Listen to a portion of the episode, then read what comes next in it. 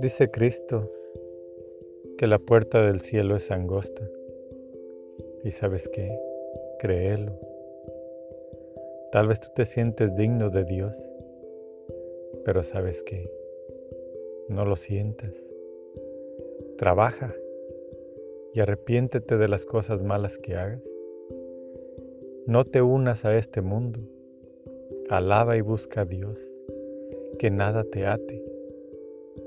Porque sí es cierto, la puerta del cielo es muy angosta.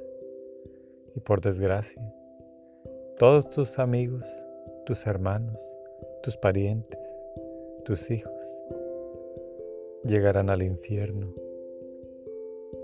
Pero tus acciones pueden ayudarte a ti y a ellos.